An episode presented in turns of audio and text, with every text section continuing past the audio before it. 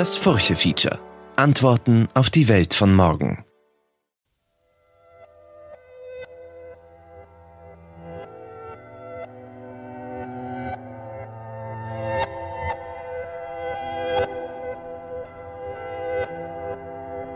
Hallo liebe Hörerinnen und Hörer des Furche Podcasts. Im neuen Furche Feature geht es um das Thema Identität. Und heute spreche ich mit Merissa Basic und mit Stefan Wabel über ihr Buch mit dem Titel Druga Balkanska Ruta, die andere Balkanroute. Das Buch ist deshalb so spannend, weil sich hier zwei Teams von anderen Richtungen auf den Weg gemacht haben. Die einen von Wien nach Sarajevo und das andere Team von Sarajevo nach Wien mit dem Bus. Und sie haben sich sehr intensiv mit Grenzen auseinandergesetzt und mit dem Gefühl, auf der Reise zu sein. Wir haben mit Menschen gesprochen, die zwischen Wien und Sarajevo pendeln. Und ich freue mich sehr, dass Sie beide hier sind. Hi Marissa. Hi. Hallo Stefan. Hallo, danke für die Einladung. Sehr gerne. Maybe we start with Marissa, if you can introduce yourself. Um, you're a photographer based in Sarajevo, right? Yeah, actually, I'm a graphic designer, but also a photographer.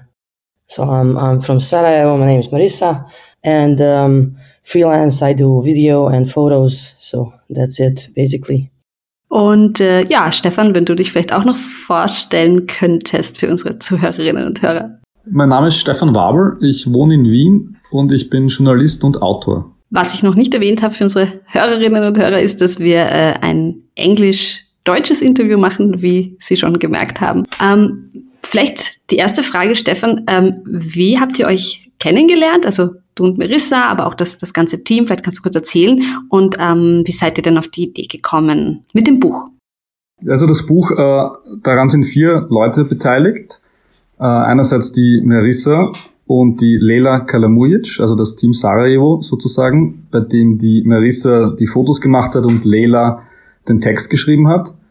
Und das zweite Team besteht aus Kurt Prinz, das ist ein Fotograf aus Wien, und äh, mir. Und ich habe den Text für diesen Teil gemacht. Und ich habe die drei kennengelernt auf unterschiedliche Art und Weise. Den Kurt Prinz, den Wiener Fotografen, kenne ich aus meiner Arbeit in Wien über den Journalismus. Dann habe ich immer wieder mal getroffen und fand seine Fotos sehr spannend und wollte immer mal mit ihm gemeinsam was machen. Die Lela Kalamujic, die Schriftstellerin, habe ich in Sarajevo kennengelernt.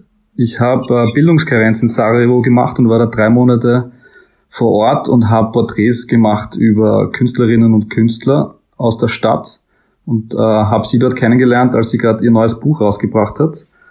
Und die Marissa habe ich kennengelernt, nachdem ich dann auf der Suche war nach einer Fotografin aus Sarajevo, die mit uns das Buch gemeinsam machen kann, habe ich ihre Fotos für ein anderes Projekt gesehen und die haben mir so gut gefallen, dass ich äh, mit ihr gerne das machen wollte und habe sie dann mal in Sarajevo getroffen und gefragt, ob sie mitmachen möchte. So habe ich die drei kennengelernt.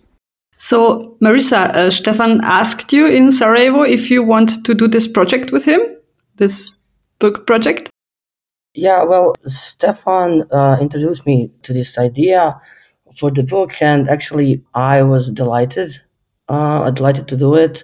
It was the kind of idea that is like, eh, you know, like political, like something that would someone who is an activist do it. So I was almost like surprised that someone from Vienna decided to do it. And then we met, and then I heard that he was here a few times, and he already did some articles about Bosnia. And um, so it was it was fun. It was great to hear that someone from Austria is interested in doing something like this. Your your way was from Sarajevo to Vienna, right? Yeah, yeah. Uh, but you have been to Vienna before? Yeah, yes, of course. Okay, so you know the city. Stefan, das, das Buch ist ja, ähm, hat einen sehr speziellen Aufbau. Als du es mir zugeschickt hast, musste ich auch zuerst einmal kurz nachdenken. Ich habe äh, an einer Seite angefangen und dachte mir, ah, da fährt jemand von Wien nach Sarajevo schön und macht eine Route und in der Mitte hat sich plötzlich alles umgedreht. Vielleicht kannst du ein bisschen über den Aufbau des Buches erzählen, das ja auch super ist und ähm, wie ihr da auf diese Idee gekommen seid, euch da aufzuteilen auch. Also der Ursprungsgedanke war, ich bin damals relativ oft mit dem Bus von Wien nach Sarajevo gefahren in, in den drei Monaten, also sicher zehnmal. Und es war für mich auch die erste Fahrt, so lang da über, über Wien, äh, Slowenien, Kroatien nach Sarajevo zu fahren, mit über zwölf Stunden. Und ich habe dort immer wieder Leute kennengelernt im Bus, also mit Leuten gesprochen, die da unterwegs sind, die einerseits in Wien wohnen, zurück nach Sarajevo fahren, weil sie dort noch Familie haben oder in Wien arbeiten und jetzt wieder am Weg nach Hause sind, aber in Sarajevo wohnen. Und äh, manche, die längerfristig in Wien waren, manche nur kurz, aber die teilweise unterschiedliche Pässe hatten. Manche hatten österreichischen Pass, weil sie schon länger in Österreich leben, vielleicht äh, durch den Krieg nach Österreich gekommen sind und jetzt österreichische Staatsbürger sind. Manche, die äh, noch bosnische Staatsbürgerinnen sind. Manche, die äh, aus Bosnien sind, aber kroatische Wurzeln haben und deshalb einen kroatischen Pass haben, aber in Wien arbeiten also sehr unterschiedliche Pässe, mit denen man unterschiedliche Sachen machen kann in Europa. Aber die Menschen waren alle ähnlich und gleich. Also Österreicherinnen, Bosnier, bosnische Österreicherinnen, österreichische Bosnier und ich da mittendrin, der äh, sich für den Balkan interessiert und immer auch sozusagen das spannend fand, wie nah der Balkan an Österreich liegt und Wien und wie ähnlich die Städte teilweise sind und die Geschichte natürlich, der viel miteinander zu tun hat. Aber wie viele Leute da täglich unterwegs sind, die eine gleiche ähnliche Geschichte haben, alle Europäerinnen sind, ähm, aber durch ihre Pässe unterschiedliche Möglichkeiten haben und auch diese Grenzen anders wahrnehmen. Die einen, so wie ich, oder andere, die mit österreichischem Pass fahren da durch, äh, machen sich null Gedanken drüber. Andere müssen schauen, ob das Visum noch aktuell ist oder ob sie eh nicht irgendwas mithaben, was irgendwie problematisch ist.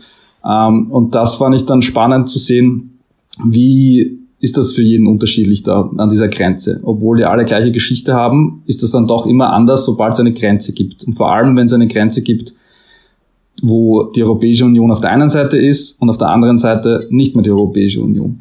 Und das war eben dann der, der Anfangspunkt, mir zu überlegen, ich würde gern diese Strecke hin und her fahren und das, und das einfangen, äh, also was ich da wahrnehme mit Text, aber auch äh, bildlich, weil die Gegend und auch diese Grenzübergänge sehr spannend und auch einschüchternd sind, aber auch irgendwie was, was äh, ganz Spezielles haben. Und dann war eben die, die Idee, den Kurt Prinz zu fragen, ob der das als Fotograf machen möchte. Und dann aber war klar, wir können nicht nur in eine Richtung fahren, so ein bisschen, ja, die österreichischen äh, Touristen fahren da runter und tun ein bisschen fotografieren und äh, äh, schauen sich das an, sondern wir müssen auch sozusagen die andere Richtung mitnehmen, Menschen, die aus Bosnien äh, nach Österreich fahren und die eben keinen Pass aus der EU haben. Wie nehmen die das wahr, diese Grenzen, diese Übergänge, äh, obwohl sie vielleicht Familie hier haben, teilweise auch hier leben, aber wie ist das für sie? Mitten in Europa diese Grenze, die Europa ja schon in zwei Teile teilt, wahrzunehmen. Das war sozusagen der Grundgedanke, dann war klar, also es muss eine, eine, eine Gruppe sozusagen nach Sarajevo fahren von Wien aus und eine Gruppe von Sarajevo umgekehrt nach, äh, nach Wien, so dass wir beide Seiten irgendwie einfangen können und jeder hat eben einen anderen Pass, um zu schauen, wie ist das für jeden von uns. Das war die Idee und das Buch hat sich aus dem Grundkonzept sozusagen dann äh, ähm, äh, Layout-technisch ergeben. Es war dann auch klar, wie layouten wir das, dass das eben auf Augenhöhe passiert. Ja? Dass das nicht zuerst kommt die Wien-Strecke und dann die Sarajevo-Strecke, zuerst kommt der deutsche Text, dann der bosnische Text, sondern das muss auf Augenhöhe passieren. Die bosnische Wahrnehmung und die österreichische Wahrnehmung muss auf Augenhöhe passieren und das geht nur, indem wir die eine Reise auf der einen Seite beginnen lassen und wenn man das Buch dann umdreht, geht die andere Route los und man weiß nicht, wo ist vorn, wo ist hinten, wo ist der Anfang, wo ist das Ende. Und in der Mitte treffen sich die beiden Reisen, die beiden Strecken, die beiden Wahrnehmungen. Und in der Mitte ist dann die Strecke, als Karte abgezeichnet, wo sie dich dann auch bildlich treffen. So war die Idee, dass man eben nicht auch so eine Art Hierarchie hat. Okay, da ist der deutsche Text, dann der bosnische, sondern das sind zwei Routen, zwei Wahrnehmungen, zwei äh, Reisegruppen, vier Menschen und die begegnen sich auf Augenhöhe. Deswegen stehen die Texte auch im Buch direkt nebeneinander auf derselben Seite und es läuft dann so durch. Um, Marissa, uh, Stefan said that uh, the passports were a thing. he said that he he and his colleague with the Austrian passports and also other tourists they, they they drive with the bus in the one direction and they yeah they're like tourists and don't think about anything. But the opposite side um, with Bosnian passports um, they they have to think about the visa about other things. So, um, how important was this fact for your creative process, also as someone that has a non EU passport, and the feelings that came along um, with the trip? Yeah, well, actually, the truth is, I'm always scared to cross the border. Uh, only maybe if I'm going to from Bosnia to uh, Montenegro or Serbia, that's fine. But going to EU is like for me, it's always like this anxious, like sinking feeling of anxiety that I can't like because I'm afraid that something's gonna somebody's gonna ask me something and then it's gonna be this like problem or whatever because that was my experience always. And it's always scary like these few minutes before I came to this guy to, to, to give them my passport is like is he gonna ask me again do I have enough money or cash? Sorry not money like cash money in my pocket to go outside the Bosnia borders whatever to enter Schengen. So um it's actually an anxious feeling and i'm scared and it's um, i don't like to travel by car or by bus. I think uh, plane is better because you have just only one border. So so for me it's like okay okay there, there's only one person who can ask me something. That's gonna be fine. But it's yeah it, it, it it's it's it is like that. It's fine if you have a visa or this eu passport but if you have are like Western Balkans passport, you're like you're always anxious and scared. You mentioned now uh, that a lot of things happened, a lot of situations happened where you didn't feel comfortable. Yeah, one of the, the basically these main things that you gotta ask, like if you have enough cash to cross the border, that's like the thing. But I had a lot of problems crossing the border, and it's kind of one time I went uh, by my car and I was asked to leave the car and then three officers like searched my car to the and they like took my car uh, without me to the side and then like throughout the part of the car like the seats and whatever just taking something outside even though i was going to croatia and i have uh, my my family has a house there so illegally can't go there so but it's it's it's weird i it may be just like it's it's something to do with the way i look also because I have like this short hair, always some colors or something that is like people like, and I have tattoos also. And it's when it's summer, my tattoos are uh, visible because both of my arms are tattooed all over. So, so it's always like, step out of the car, give me your passport, let me see your bags, let me check your car. Da, da, da, da, and then I'm shaking and I, I look more suspicious then I, I'm not taking anything with me, but I look more suspicious because I'm like, oh my God, it's happening again. So that's it. That's, that's the main thing. And I saw a lot of situations at the border. Actually, when I was working on this project, I saw a lot of situations. Which situations? Well, I can talk about one of them because that was the, the one that like really emotionally touched me. It was weird. And um, it was when I was going to Vienna uh, it was uh, I think night by yeah by night bus, and um, we were asked to leave a bus immediately and take our bags and like go to wait and everybody will be checked for whatever and we stayed outside and then i don't know if you know this but if a mother is traveling with a toddler or a small child she can stay in a bus and she doesn't have to leave and it was winter it was like really cold and the woman stayed with her baby inside, and uh, two policemen uh, uh, got in the bus and they were starting like to yell at her, like shouting, like leave the bus. And I think I don't know what it's like. Translation is not like this, but they said, "How do we know that you are not like Syrian refugee or something?" You know, but it was more aggressive than this.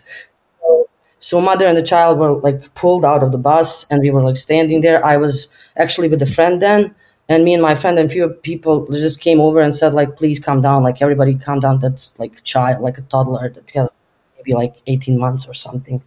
like the baby was crying, and it was really like really anxious feeling. I was, I think, I started to cry a little bit after that. So that was like one time that I had this like really really bad experience when I was uh, working on this project and doing photos. And I think that night I didn't do any photos because I was scared to do it. Actually, I was uh, I was uh, uh, taking photos at the border just as we were crossing it, so that's legal. So so that night when we were there, I think it was like a, Croatian Slovenian border. And it was like so. Um, I don't know. It was exhausting for me to see that, and then I was like, okay, I'm not gonna do photos here. this is it for me for this time. So let's let's finish it. So that's the one of the situations. täglich sind eben hunderte Menschen auf der einen oder auf der anderen Balkanroute, was ja Marissa jetzt auch angedeutet hat mit ihren Erfahrungen. Ähm, was habt ihr denn, also ein Bus ist ja, ein, ein Autobus ist ja wie so ein Kammerspiel, da kommt man ja auch nicht raus und man ist auf sehr engem Raum, sehr lange. Habt ihr mit den Menschen gesprochen? Wie war die Stimmung auf eurer Reise? Was habt ihr von den Menschen erfahren? Was haben die so für tägliche Erlebnisse oder was sind, wer sind die Menschen, die wirklich diese Route täglich oder, oder nicht täglich, aber öfter, also regelmäßig nehmen? Also das, welche Menschen sind da unterwegs? Also mal sehr unterschiedlich, äh, von Studentinnen, die in Wien studieren, zu älteren Ehepaaren, die ihre Tochter in Graz besucht haben und wieder zurück nach Bosnien fahren, zu äh, Menschen, die aus Bosnien im Krieg geflüchtet sind und jetzt in Österreich leben und jetzt ihre Großeltern besuchen oder andere Verwandte besuchen, Leute, die in Wien arbeiten und jetzt mit dem Bus zurückfahren, weil sie kein Auto haben oder weil das Auto kaputt ist, habe ich auch mit einem drüber gesprochen. Also so sind, sind ungefähr die, die, die Leute, die da im Bus unterwegs sind. Und ich habe mit den Leuten gesprochen, also nicht jetzt im Sinn von, ich suche mir da jetzt jemanden raus oder Leute und, und erfahre äh, etwas über ihr Leben, sondern immer, wenn sich das ergeben hat. Wenn sich zufällig ergeben hat, dass jemand neben mir gesessen ist oder beim Grenzzugang, das war irgendwie schon der Zugang jetzt nicht so klassische journalistische Reportage. Äh, ich fische mir da jemanden raus sondern eben als, als normaler Busreisender, der dann mit so Leuten ins Gespräch kommt, weil er einfach interessiert ist dran. Und was ich da immer spannend gefunden habe, war eben dieses schnelle, also auch wenn, es um Identität geht, dass, dass die Identität in gewisser Weise auch mit dieser Busfahrt dann auch wechselt, noch wechseln kann. Also ich habe zum Beispiel, was ich im, im Buch auch ein bisschen beschrieben habe, recht spannend gefunden, als ich in Sarajevo einmal weggefahren bin mit dem Bus und da ist hinter mir oder knapp neben mir einer gesessen, der hat so richtig steirisch geredet, so ein, so ein Storsteirisch, würde man in der Steiermark sagen, und ich komme aus der Steiermark ursprünglich. Und ich habe mir gedacht, oh je, das ist so ein nerviger Tourist, der da jetzt irgendwie das lustig findet, dass er da äh, äh, mit dem Bus unterwegs ist und hat so viel geredet. Also so Leute, die am sonst im Bus auf die Nerven gehen, weil sie so laut sind und so reden und dann nur so im Dialekt. Und dann war seine Freundin dabei, die war Kärntnerin und dann aber, wenn der Busfahrer und so gekommen ist, hat er auf einmal immer Bosnisch geredet. Also war klar irgendwie, er spricht Bosnisch und Steirisch und äh, hat dann ein bisschen anders vom Ton immer gesprochen. Und dann habe hab ich mir angefangen, mehr für, für ihn zu interessieren und seine Geschichte. Und dann bin ich einmal, als wir eine Grenze überquert haben, neben ihm gestanden und habe mit ihm angefangen zu reden. Und dann hat er mir erzählt, dass er, als er äh, jung war, mit seiner Familie nach Graz geflüchtet ist äh, während dem Krieg und jetzt in Graz wohnt und jetzt zurück nach Bosnien gefahren ist, ein paar Mal mit dem Bus, weil seine Großeltern äh, noch in Sarajevo leben und jetzt verstorben sind und er renoviert deren Wohnung in Koschewo. Das ist äh, recht bekannter Stadtteil in Sarajevo, da wo die Olympischen Spiele auch waren. Und mit dem so zu reden, fand ich dann insofern spannend, weil, weil sich das bei mir dann auch so wandelt von, ui, ein nerviger Tourist, der da im Steirischen dahin bellt, zu jemand, der Steirer ist, aber auch Bosnier und sozusagen diese zwei Seiten auch immer wieder während dieser Busfahrt wechselt ja, und auch so gut kann. Also mit mir redet er so, mit dem Busfahrer so, an der Grenze ist es entweder so oder so und das fand ich dann echt fast schon bewundernswert, dieses, dieses lockere Hin- und Herwechseln zwischen zwei Identitäten kann man es wahrscheinlich schwer bezeichnen, ne? also es ist wahrscheinlich abstrakt, aber so zwischen dem, was er aus, in der Steiermark halt redet und dann in Bosnien seine Großeltern besucht und für ihn das komplett normal war. Äh, das fand ich eigentlich recht für mich auch selber interessant zu sehen, okay, ich denke mir am Anfang, da geht mir jemand ur, ur auf die Nerven, weil er so steirischer Tourist ist und dann merkt man erst sozusagen, was, was, was eigentlich da für Geschichte auch noch dahinter steckt. Da merkt man, dass die Identität viel leichter oder schneller äh, verschwimmt sozusagen, als man, als einem vielleicht lieb ist oder als man sogar be beobachten kann. So schnell kann man gar nicht schauen und schon ist jemand eine ganz andere Person unter Anführungszeichen, weil Sprache macht ja auch macht ja auch viel aus. Ich habe einen, einen Freund aus Deutschland und der war dann mit einem anderen Freund da und plötzlich haben die halt fließend Französisch gesprochen. Und ich dachte mir, so kenne ich den gar nicht. Das war plötzlich irgendwie so ein bisschen wie eine andere Person. Aber ich merke das ja selber schon, wenn ich, ich wohne jetzt seit knapp 20 Jahren in Wien, in die Steiermark fahre und ein paar Tage dort bin, wie sich meine Sprache dort ändert. Ne? Äh, und sie dem Steirischen sozusagen angleicht. Und ich dort natürlich ein bisschen andere Person bin als in Wien. Genauso würde ich jetzt zwei Muttersprachen haben, äh, wäre ich wahrscheinlich dann auch in, in diesem Land, wo ich Bosnisch sprechen würde, ein bisschen anderer Mensch als wieder in Österreich. Beides bin wäre ich, ja, äh, genauso wie in der Steiermark und in Wien. Beides gehört dazu und das ist ja eigentlich, äh, habe ich dann fast schade gefunden, weil ich bin jetzt nicht zweisprachig aufgewachsen, dass, äh, dass man diese Möglichkeit auch hat, dass man da so hin und her wechseln kann, so einfach. Ja. Ich glaube, Dialekt ist ein gutes Beispiel, ähm, weil jeder, der jetzt nicht zweisprachig aufgewachsen ist, kann sich das ja auch vorstellen, wenn man dann ähm, nach Hause fährt, nach Kärnten, in die Steiermark, Tirol und man hat irgendwie so die ersten Studienjahre in Wien und dann sagen die die Freunde von damals oder die Familie, na, jetzt redest schon wie ein Wiener ähm, oder so, da kommen ja auch die Sprüche, dass man plötzlich gehört man nicht mehr so ganz dazu, aber dann doch irgendwie und nach zwei Tagen passt man sich schon selber dann an und spricht halt dann steirischen Dialekt oder was auch immer ähm, und wird dann auch wieder diese Person und ich glaube, Leute, die nicht zweisprachig aufgewachsen sind, können sich das eigentlich so auch am besten vielleicht auch vorstellen, wie das ist, ja. Ja, genau so ist es. Also die Sprache spielt natürlich eine wichtige Rolle.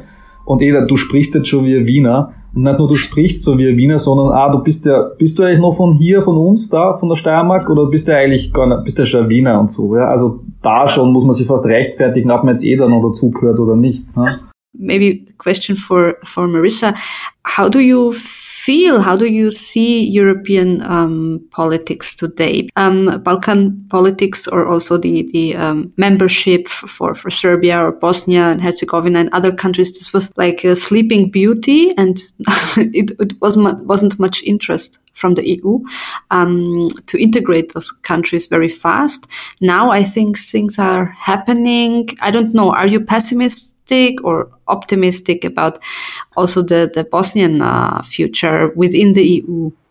Um, well, I'm always an optimist. So, um, first of all, I'm so glad that we got that that we are now candidates for membership in EU. I know that is because of the war, and it's um, it's mainly talk about uh, here, but also we have that two entities. We have Republika Srpska that is not for that, so that that's I don't think um, that's gonna make a situation any better. But um, I hope that we are gonna gonna become EU members as soon as possible because nothing good is happening here in Balkans. So um, and it's uh, mainly because of the media and the fear that media portrays here and everything that is going on in Serbia. Then it uh, takes uh, uh, Republika Srpska with them. You know, like they involve Republika Srpska in all of the Serbian um, uh, uh, towards Kosovo.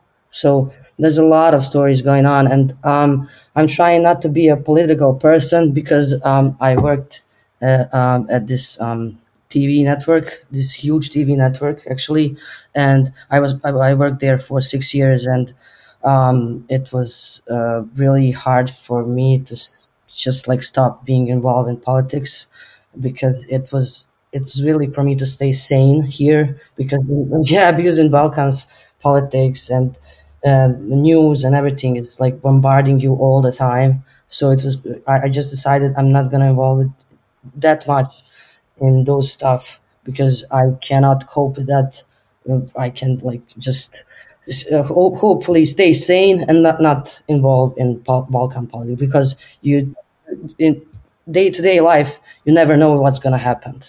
You know, it's like it's weird and it's always causing fear that you are reminded about the war and the war is at our doorstep again and whatever. But I can't live like that. So I, I, yeah. So I hope um, that the tension is gonna be like I don't know the level of this tension that is now for the last year and a half. I think it's gonna. I hope it's gonna be better, but I don't know. Um, kommen wir zu den Daten. Vielleicht noch kurz vorher, was ja vielleicht auch viele jüngere Hörerinnen und Hörer nicht wissen, Stefan. Ähm, es gab ja eine Zugroute von Wien nach Sarajevo. Kannst du darüber ein bisschen erzählen? Ich habe halt, ich fahre sonst immer gern mit dem Zug eben und wäre gern nach Sarajevo von Wien mit dem Zug fahren. Es geht halt nicht. Deshalb bin ich auch mit dem Bus gefahren und habe mir dann angeschaut, äh, wann gab es eigentlich da die letzte Zugverbindung von Wien nach Sarajevo. Weil von Wien konnte man wirklich ins ganze ehemalige Habsburger Reich fahren, ins heutige, in die heutige Ukraine, nach Lemberg, Balkan, eben bis nach Sarajevo, äh, bis nach ja so Krakau und darüber hinaus. Und Sarajevo war eben, als es als Bosnien-Herzegowina von Österreich-Ungarn annektiert wurde, 1908 und die Eisenbahn ausgebaut wurde, gab es dann diese Zugverbindung. Die klassische Südbahnroute von Wien über Slowenien, über Kroatien bis dann nach Zenica und dann die letzte Route bis nach Sarajevo. Also konnte man 1914, kurz bevor das Attentat von Sarajevo war, in Wien in den Zug einsteigen und de facto keine Grenze überqueren bis nach Sarajevo, weil das alles Teil der Habsburger Monarchie war.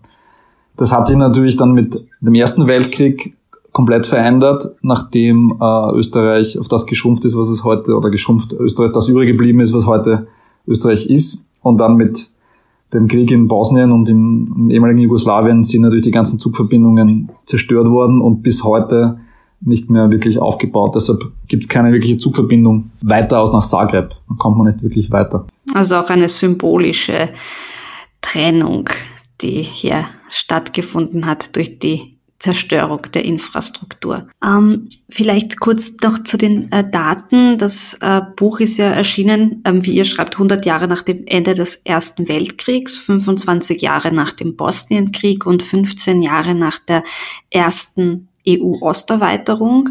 Das sind natürlich wirklich jetzt so aufgezählt spannende zeitliche Daten. Ähm, ja, vielleicht auch an dich die Frage, was hat sich denn deiner Meinung nach in der Europapolitik ähm, seither getan oder auch in den letzten Jahren oder auch jetzt? Also wie bewertest du, der ja auch den Balkan natürlich im Blick hat, die, die Entwicklungen? Also als die EU-Osterweiterung war, 2004, also jetzt bald schon 20 Jahre her, da war ich so Anfang 20 und bin damals tatsächlich nach Bad Rackersburg gefahren in der Steiermark, also ich bin noch nicht weit davon aufgewachsen, wo die Mur Österreich und Slowenien trennt und habe mir das angeschaut, als dort Slowenien zur EU gekommen ist und sozusagen das erweitert wird und ich mir gedacht habe, wow, also äh, die EU-Erweiterung Slowenien, Ungarn, Kroatien, also Europa, das Friedensprojekt, erweitert sich immer aus bis auf den ganzen Kontinent und das wird immer so weitergehen. Habe ich mir, war ich damals überzeugt davon, dass das so sein wird.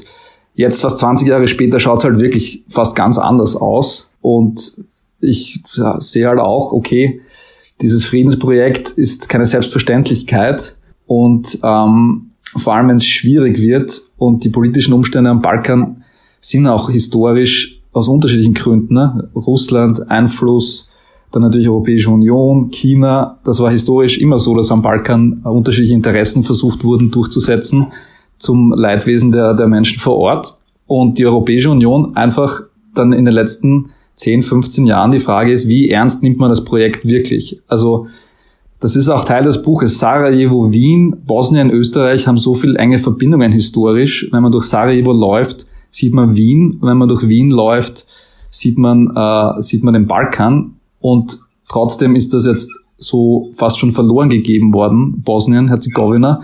Und jetzt, durch den Ukraine-Krieg, ist eigentlich die Frage, wie ernst nimmt man das Projekt wirklich? Welche Perspektiven gibt es wirklich für die Länder am Balkan und, und ganz speziell halt Bosnien und Herzegowina mit der schwierigen politischen Situation?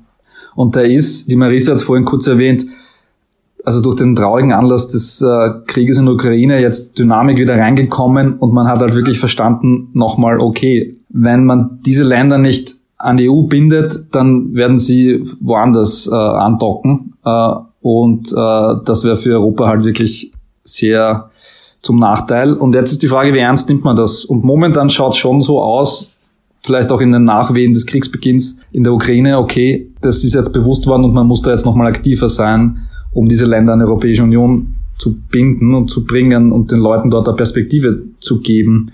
Ich hoffe, dass das äh, äh, funktioniert und die Marisa ist optimistisch. Da schließe ich mich gerne an. Für mich ist es auch leicht optimistisch zu sein in Österreich, weil ich da immer noch so aus der Rolle eines Zuschauers äh, äh, drauf blicke. Äh, aber das ist Europa. Bosnien-Herzegowina ist Europa und sollte auch Teil der Europäischen Union sein. Schöne Überleitung. Ähm, wir sind ja, egal welchen Pass wir haben, sind ja alle Europäer. Und Europa wird ja von den Politikern je nach Zeit immer unterschiedlich definiert. Man kann sich ja kaum vorstellen, vor ein paar Jahren gab es die Diskussion, äh, weiß ich nicht, die, mit der Türkei auch äh, da in, in Verhandlungen zu treten. Ähm, natürlich ist Russland auch Teil von der Europa, von Euro europäischer Sicherheitspolitik, wie auch immer wieder erwähnt wird. Um, yeah, uh, Marissa, so when we talk about borders, um, the border about what is Europe is very flexible depending on the political situation. Do you think so too? Yeah. Yeah, I do actually. Yeah. But, um, well, uh, speaking of Europe, as in my eyes, to be very honest, it's now it's goal. For me it's a goal actually because um, it's not that that i don't love my country. I love my country but and i would love that my country is in eu like member of eu but um actually when you're told these stories how it is to live in europe when i go to let's say vienna because i'm like in vienna a few times a year there and i stay a bit longer than anywhere else. It's for me, it's it's really secure country like Austria and Vienna as a city. It's really secure, and I feel more secure than here in Sarajevo. To be honest, it's not that I don't love my country and don't love Sarajevo, but it's something, some feeling that I never had before, if you know what I mean. So in my eyes, EU is goal, and if everybody says like, and it's really like it's like that you have more opportunities in europe. And basically that's it for me. If i have somewhere more opportunities i will see that as a goal and maybe try to i don't know find a job there and um, live there or whatever. So it's like that's that's the hard truth. It, it, it is like that. Um, I asked you before uh, in preparation of the um, of this um, episode to maybe pick um, one uh, text uh, that you really like in your book. And I would, I would love for you, Marisa, to read it in uh, Bosnian language. And if you, if you like, and if you, if you're ready, you can uh, go for it. yeah, okay, fine. Um, I picked this uh, part from Leila's story because I think that uh, Stefan's gonna read his part. So, um, let's start now. U autobusu je bilo tijesno. Sjedla sam dedi u krilo. Put traje dugo, predugo. Znojim se i boli me želudac. Sve češće pitam dokli smo. Baka na posljedku kaže, blizu smo granci. Čekam da vidim šta je tu. U prozor se ukazala rijeka, plava i nabujala, onakva kakve sam viđala i prije. Preko nje je i most, običan most, ali sad je tu i granica. Ne može se tek tako preći. U autobus ušla četiri policajca iz Srbije. Galame, smiju se, kontrolšu dokumente. Kad im je deda dao ličnu kartu, pitao su ga kad se vraća, dole na ratište. On je proktao knedlu i slagao. Samo da smjestim na sigurno ženu i unuku. Ne znam da li su mu povjerovali ili nisu stjeli kvarti raspoloženje. Produžili su dalje. I onda se nešto usko mešalo u dnu autobusa. Vozač je držao ruke na volanu i gledao u cestu. I svi putnici gledali su ravno pred sebe. Čak i kad su opet veselo njih četvorca sa sobom poveli jednu djevojku i glasno opsovali glupe bosance kojima je eto muslimanka promakla. Mi smo prešli most, ona nije. A mogla je biti starija od mene možda šest godina. Ne više. Bila je sama u bijegu, sama među nama. Imala je tanku proljetnu jaknu, šuškavu. Na nogama farmerce. Kosa joj je bila svijetla i kratka, lice joj nisam vidjela. Oborla je glavu dok je prolazila, a izašla je mirno, bez riječi. Nikad neću saznati šta se s njom desilo tog dana. Ali kada je autobus krenuo bez nje, shvatila sam da su granice mjesta koja dijeli ljude. If uh, Stefan could wait a minute, I would love to, to read this in German, what you have read in uh, Bosnian um, right now.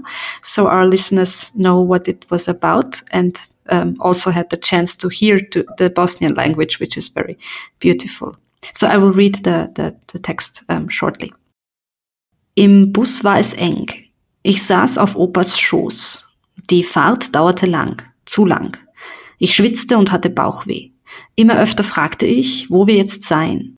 Irgendwann sagte Oma schließlich, wir sind fast an der Grenze. Ich wartete darauf zu sehen, was das ist. Im Fenster tauchte ein Fluss auf, blau und angeschwollen. Solche hatte ich auch früher schon gesehen. Über ihn führte eine Brücke, eine gewöhnliche Brücke. Allerdings war hier jetzt die Grenze. Man durfte nicht einfach so rüber. Vier Polizisten aus Serbien stiegen ein. Sie redeten sehr laut und lachten, fingen an, die Pässe zu kontrollieren. Als ihm Opa seinen Personalausweis hinhielt, fragten sie ihn, wann er wieder runterfahre. Zurück an die Front. Er schluckte den Kloß im Hals hinunter und log. Sobald ich meine Frau und mein Enkelkind in Sicherheit gebracht habe. Ich weiß nicht, ob sie ihm geglaubt haben oder sich nur ihre gute Laune nicht verderben lassen wollten. Auf jeden Fall sind sie weitergegangen. Und dann wurde es hinten im Bus unruhig. Der Busfahrer hielt sich an seinem Lenkrad fest und blickte auf die Straße. Alle Reisenden blickten ebenfalls stur geradeaus, sogar dann noch, als die vier Männer unter Scherzen ein Mädchen hinausführten und laut die dummen Bosnier verfluchten, denen eine Muslimin durchgerutscht sei. Wir überquerten die Brücke, sie nicht. Sie war vielleicht sechs, sieben Jahre älter als ich, nicht mehr. Sie war allein auf der Flucht, allein unter uns. Sie trug eine leichte Frühlingsjacke, die raschelte, und Jeans. Ihr Haar war hell und kurz. Das Gesicht konnte ich nicht sehen.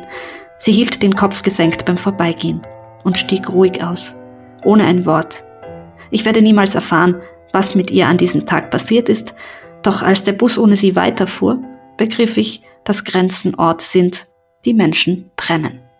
Thank you. Thanks a lot, Marissa, for reading this. Um, ja, very intense scene. um, ja, Stefan, vielleicht magst du aus deiner Reise, aus deinem Text äh, eine Textstelle vorlesen, die du besonders gerne magst. Am Ende der Brücke erreichen wir einen kleinen bosnischen Grenzposten. Wie eine alternde Bushaltestelle liegt er in der Landschaft. Provisorisch überdacht, von ein paar Pfosten gestützt, zwängt er sich zwischen zwei Häuschen an der Einfahrt nach Bosanski Brod. Mitten in der Nacht ist dieser Fleck ein stiller Ort, ein beruhigender Ort im Vergleich zu den Grenzposten in Slowenien und Kroatien jenseits des Flusses. Hier gibt es keine großen Scheinwerferlichter, nur ein paar Lampen, die von der Decke hängen und zwei Männer in Uniform. Die beiden Grenzbeamten betreten die Bühne. Wir alle wissen, was nun passiert. Trotzdem schauen wir gebannt zu, ob sich das Schauspiel auch so ereignen wird, wie wir es erwarten. Wortlos nimmt das Stück seinen Lauf. Die Bustour öffnet sich. Ein Grenzbeamter schreitet mit starrem Gesicht durch die Reihen, sammelt unsere Pässe ein und verschwindet in einem kleinen Häuschen. Wir Reisende und der Busfahrer bleiben sitzen. Wir sind nur Statisten.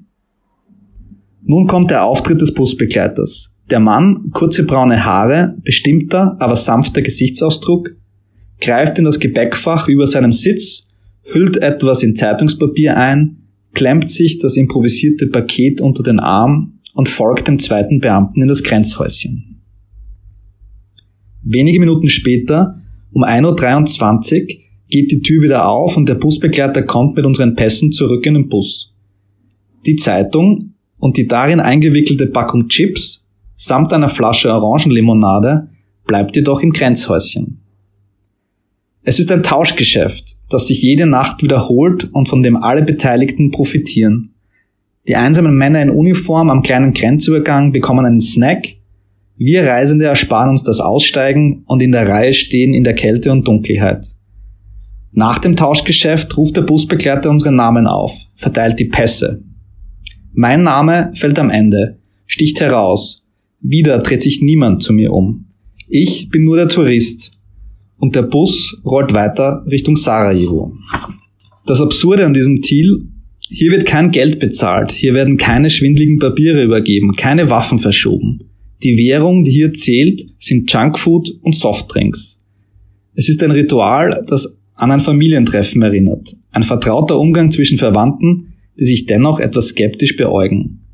An diesem Ort wirkt der kleine Grenzposten wie ein Provisorium, das hastig in die Landschaft gesetzt wurde und seit Jahren darauf wartet, dass er wieder verschwindet. Ein Warten darauf, dass sich der Rand der Europäischen Union ausdehnt und Wien und Sarajevo näher aneinander rücken lässt. So nahe, bis die Reise zu einer gewöhnlichen Fahrt innerhalb der Europäischen Union wird. Aber wie es meist bei Provisorien der Fall ist, sie bestehen länger als gedacht. Sehr schöne Gedanken. Vielen Dank fürs Vorlesen. Die letzte Frage, die werde ich euch beiden stellen, weil natürlich neben den sehr eindrucksvollen Texten äh, gibt es ja sehr eindrucksvolle Fotografien. Weil das hier ein Podcast ist, ähm, würde ich mich total freuen, wenn ihr, also Stefan, beginnst einfach, ein Bild rauspickt aus dem Buch, das, das du beschreiben möchtest, dass du, dass du einfach den, den Hörerinnen und Hörern auch vor Augen führen möchtest. Ich, ich habe ein Foto ausgewählt von, von Kurt Prinz, also vom äh, Wiener Fotografen, der mit mir gemeinsam unterwegs war. Das ist äh, ein Foto, das äh, einerseits eine Langzeitbelichtung war, sprich vom Foto sehr spannend gemacht ist. Das war um vier in der Früh, äh, hat sich der Kurt an die Save gestellt, an den Fluss, der Bosnien von Kroatien trennt und hat dort ungefähr zehn Minuten mit seiner alten Kamera gewartet, bis äh, das Langzeit belichtet ist, um das so zu bringen, wie er es möchte. Und das Bild zeigt eigentlich eine Brücke, die beleuchtet ist auf der einen Seite und sich im Wasser spiegelt und ein bisschen äh, Fluss und Bäume im Fluss, also landschaftlich wunderschönes Foto. Auf der anderen Seite ist das genau dieser Grenzübergang über die Save, der die Europäische Union von äh, den Ländern außerhalb der Europäischen Union, der Kroatien von Bosnien trennt und wo eigentlich sich dann diese Fahrt abspielt rein in die Europäische Union und rein in Möglichkeiten und freies Reisen oder eben nicht rein auf dieser kurzen Brücke, die aber landschaftlich so wahnsinnig schön und spannend ist, aber die äh, politisch so äh, eine, eine, ja, eine, fast eine Mauerfunktion hat und, äh, und noch immer sozusagen nicht die EU-Länder miteinander verbindet, sondern die Europäische Union mit Ländern, die zu Europa gehören, aber nicht in der EU sind, trennt. Und das Foto ist wunderschön und gleichzeitig ist es so bedrückend auch, weil das so eine, eine wirkliche schöne Grenze ist im, im widersprüchlichen Wortsinn. There's a photo that Kurt did and it's in the on the cover inside inside cover and there are two people with a baby in front of the bus and it says uh, uh, and there's a um, um, how do you say gas station, and it says nada, and it's hope when you translate it. So it's so cool. You have two people and the baby, and says nada, hope. So that one is so so cool. Mhm, mhm. Sehr spannend. Um, Marissa, your uh, photos were in uh, black and white. Um, yes. and the other were in, in color. Um, why this decision? Of like, uh, maybe you can you can explain it. Um, why did you uh, shoot in black and white? And um, then uh, the then I would love to talk uh, to you about this very very uh, beautiful, uh, touching picture on the inside of the cover. I guess this is the one. Yeah. well, I think we talked about it a bit, me and Kut, and um, I I know he does things in, in color, and I also do do photos in color, but most of the times I uh, work with black and white film.